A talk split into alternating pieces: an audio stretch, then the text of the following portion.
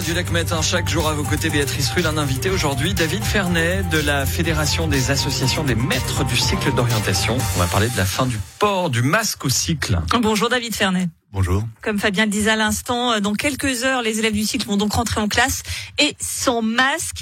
C'est le soulagement ou la crainte du côté des enseignants? Alors c'est déjà, euh, ce sera une très nette amélioration euh, pour l'enseignement. Euh, on est extrêmement heureux que les, conditions sanitaires aient permis au Conseil d'État de tenir ce qu'il avait annoncé. Euh, à, juste avant la rentrée en fait et de une période de cinq semaines entre une la période rentrée de cinq semaines finalement pour absorber les retours de vacances.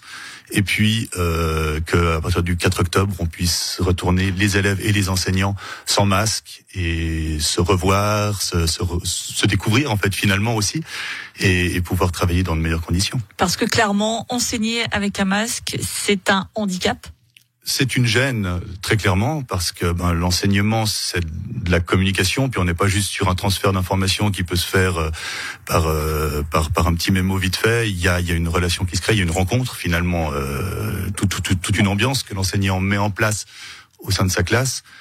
Et le masque coupe toute une partie de, de, de, cet échange. Vous voulez dire que ce matin, vous allez peut-être redécouvrir certains de vos élèves? Je vais découvrir tout court certains de mes élèves. Moi, je les ai vus euh, en course d'école euh, sur les bords du Rhône il y a une semaine. Et puis euh, là, on va pouvoir vraiment travailler euh, en, en, étant ensemble sein de la classe. Certains vont dire tiens, mon prof de maths a une barbe, comme quoi Il fallait cinq semaines pour ça, le savoir. Ça dépassait du masque un petit peu, donc on avait deviné. Euh, il y a aussi eu des classes de cycle, alors surtout les dernières qui ont dû être fermées à, à cause de, de la Covid. Quelle continuité dans l'enseignement on peut avoir dans des conditions comme celle-là finalement?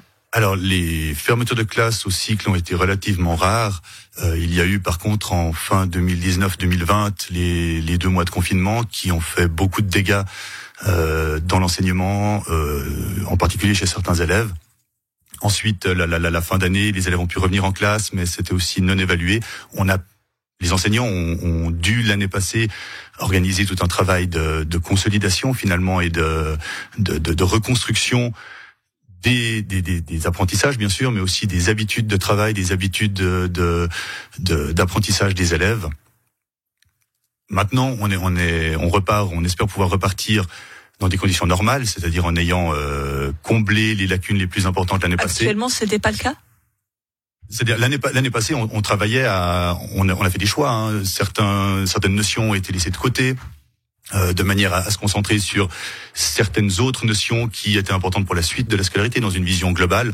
Donc ça, il restera des trous dans les programmes, mais euh, on espère avoir euh, pu euh, mettre en place ce qu'il faut pour que maintenant les élèves reprennent, un maximum d'élèves en tout cas reprennent le, leur scolarité dans, dans, de bonnes conditions. C'est un peu tôt là, un an après la rentrée, un mois pardon après la rentrée.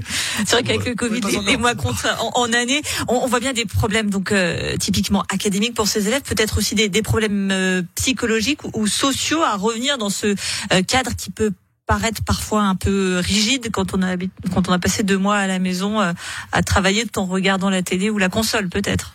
Alors oui, tout, tout, dépend aussi de comment se sont passés ces deux mois. Ça, ça dépend de beaucoup de choses et ça finalement chaque élève a un parcours individuel qui est différent en fonction de, de déjà ce qu'il avait comme euh, comme outil informatique à la maison pour suivre euh, l'enseignement pendant ces deux mois, ordinateur, connexion internet, euh, scanner, imprimante, etc en fonction de la place qu'il avait. Est-ce qu'il avait un, il ou elle, hein, un espace pour travailler au calme dans un appartement, euh, voire une maison, ou bien est-ce que c'était un, un, deux pièces dans lequel il pouvait pas s'isoler?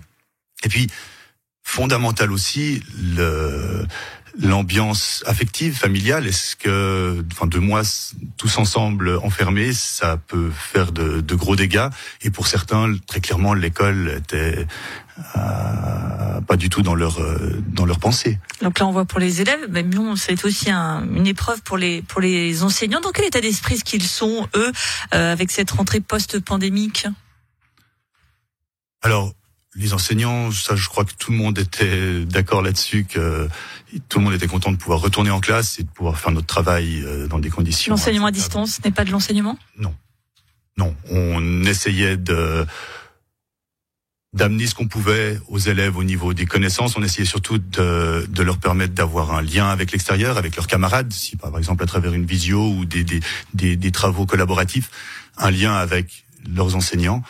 Mais non, c'est pas de l'enseignement. D'autant plus que finalement, on en perdait une grosse partie et ceux qu'on perd en général, c'est ceux qui ont le plus besoin de l'école, justement. Euh, un mot sur euh, cette annonce du DIP de la vaccination qui euh, pourrait s'organiser au sein des cycles probablement après les, vacances d'automne. Vous êtes favorable, vous, à cette intensification de la vaccination, y compris intramuros? Alors, ce qui peut faciliter la vaccination des des, des jeunes, donc des 12 ans actuellement, est, est de toute façon positif. Maintenant, si la vaccination entre dans l'école, euh, il faut très clairement que ça se fasse en lien avec les familles, avec l'autorisation des parents, etc. Vaccination obligatoire pour les enseignants, vous y seriez favorable? Alors là, on n'a pas de position claire pour le moment, mais il semble naturel qu'en tant que syndicat, on défende la liberté vaccinale des enseignants euh, comme de, de, manière globale finalement.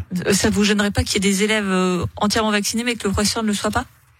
Ça reste une. En Suisse, je crois qu'on est quand même clairement dans une culture de liberté vaccinale et ça, c'est quelque chose auquel on tient, je pense. Merci beaucoup, David Fernet de la Fédération d'associations des maîtres du cycle d'orientation et bon premier cours sans masque donc. Merci beaucoup.